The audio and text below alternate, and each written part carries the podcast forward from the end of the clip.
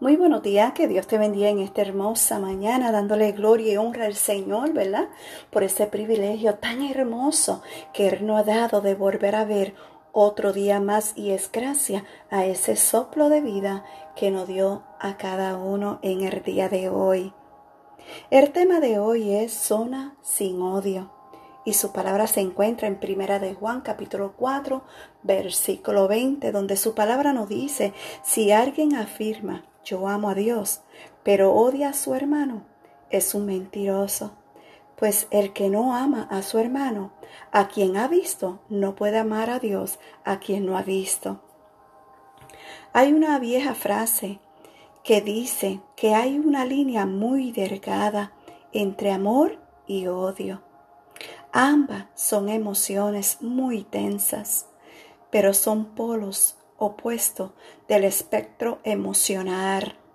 El amor llega muy naturalmente y sale del corazón. El odio, o al menos el disgusto extremadamente fuerte, puede comenzar como una emoción pasajera, pero después debe ser alimentada para que pueda crecer y crecer. Esa alimentación toma tiempo, energía y pensamientos y roba al resto de tu vida. ¿De verdad vale la pena? Robar la energía para odiar a alguien significa que otra parte de tu vida está siendo engañada. Por lo tanto, ¿cuál es una mejor idea?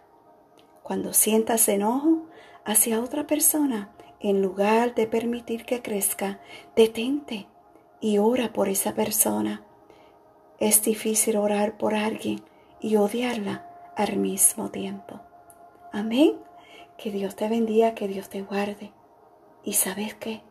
Cuida siempre tu corazón. No permita que nada ni nadie lo dañe. Que tengas un bendecido día y gracias por escuchar un café con mi amado Dios.